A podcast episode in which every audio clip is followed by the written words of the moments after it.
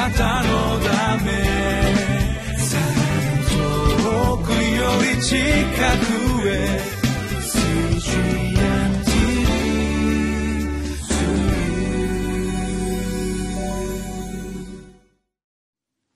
皆さんこんにちは。ミッションエイドクリスチャンフェローシップの牧師関根和夫です、えー、今日は4月30日月曜日、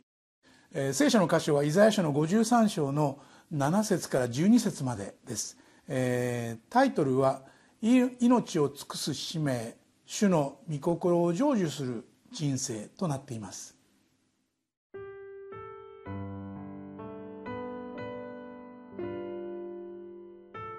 イザヤ書53章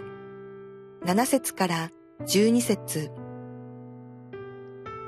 彼は痛めつけられた。彼は苦しんだが口を開かない。ほふり場に引かれていく羊のように、毛を刈る者の前で黙っている目羊のように、彼は口を開かない。虐げと裁きによって彼は取り去られた。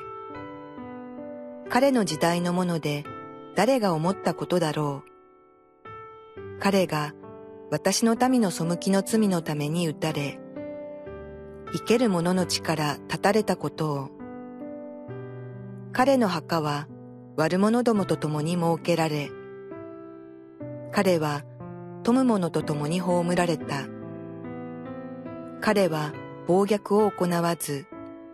その口に欺きはなかったが、しかし、彼を砕いて痛めることは主の御心であった。もし彼が自分の命を在家のための生贄とするなら、彼は末長く子孫を見ることができ、主の御心は彼によって成し遂げられる。彼は自分の命の激しい苦しみの後を見て満足する。私の正しいしもべは、その知識によって多くの人を義とし、彼らの咎を彼が担う。それゆえ、私は多くの人々を彼に分け与え、彼は強者たちを分取り物として分かち取る。彼が自分の命を死に明け渡し、背いた人たちと共に数えられたからである。彼は多くの人の罪を負い、背いた人たちのために取りなしをする。今日は旧約聖書のイザヤ書53章の7節から12節までを聞いていただきました。皆さんどんな気持ちでお聞きになったでしょう？これはあの苦難のしもべと言われている、えー、聖書の箇所で、えー、イエス様のことというふうに言われているんですよね。ニコニコしながらなかなか読めない箇所ですね。非常に重苦しい感じで、えー、言葉が続いています。彼は痛めつけられた。彼は苦しんだが口を開かない。ほふり場に引かれていく羊のように毛を刈る者の前で黙っている目羊のように彼は口を開かない。虐げと裁きによって彼は取り去られた。彼の時代のもので誰が思ったことだろう。彼が私の民の背きの罪のために打たれ生ける者の力立たれたこと。イエス・キリストの十字架がそのままこう映し出されているような。イエス様のイエス様が十字架を背負って黙々とそのゴルゴダの丘に向かうそのシーンがこう出てくるような言葉ですね。十字架形というのは、まあ、ギリシャの哲学者のキケロという人の言葉では、えー、最も地獄に満ちた最も悲惨なああるいは残酷な刑の一つだというふうに言われていますイエス様はしかし黙々とその十字架に向かい向かいそして十字架の上で不思議な言葉を語られましたよね。父を彼らをお許しください。彼らは自分で何をしているか知らないのですという言葉。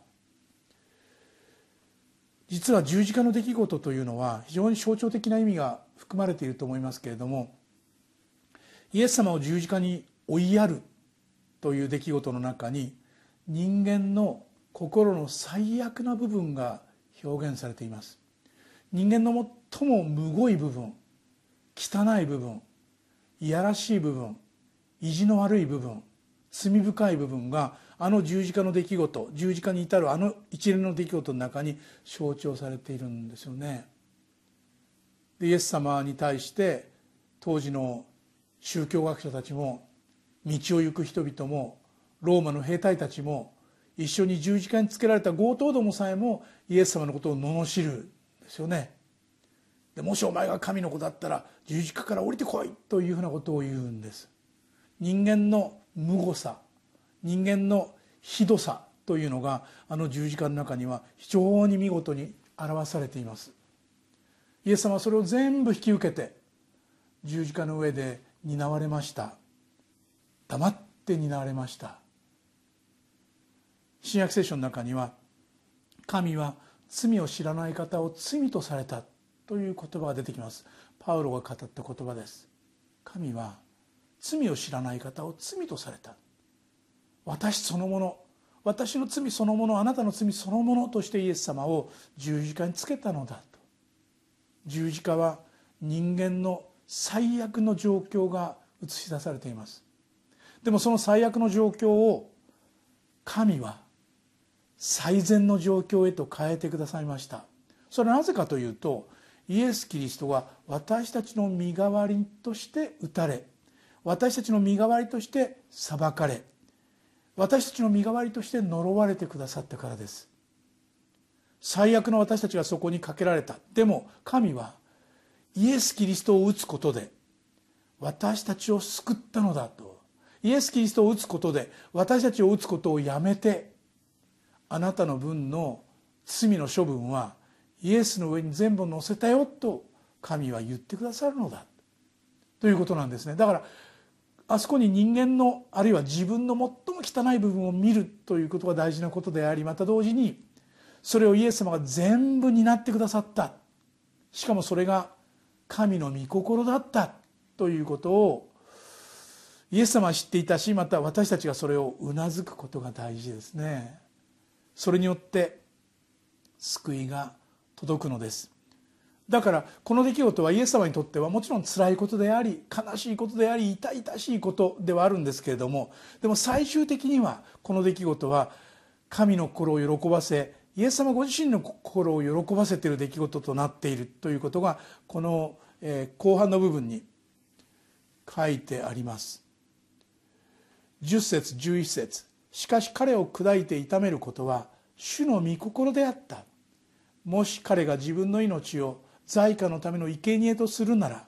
彼は末永く子孫を見ることができ主の御心は彼によって成し遂げられる。そして11節彼は自分の命の激しい苦しみの後を見て満足する。私の正しいしもべはその知識によって多くの人を義とし彼らの咎を彼が担う。満足するという言葉が出てきました。イエス様は十字架にかかったことで辛かったし痛かったし本当に苦しかったに違いない。でも満足なさったのです。神の心が実現されたから救いの道が実現されたからです。そしてそれはあなたのためでもありました。イエス様の苦しみ痛みはあなたのためでもありました。ご存知でしたか？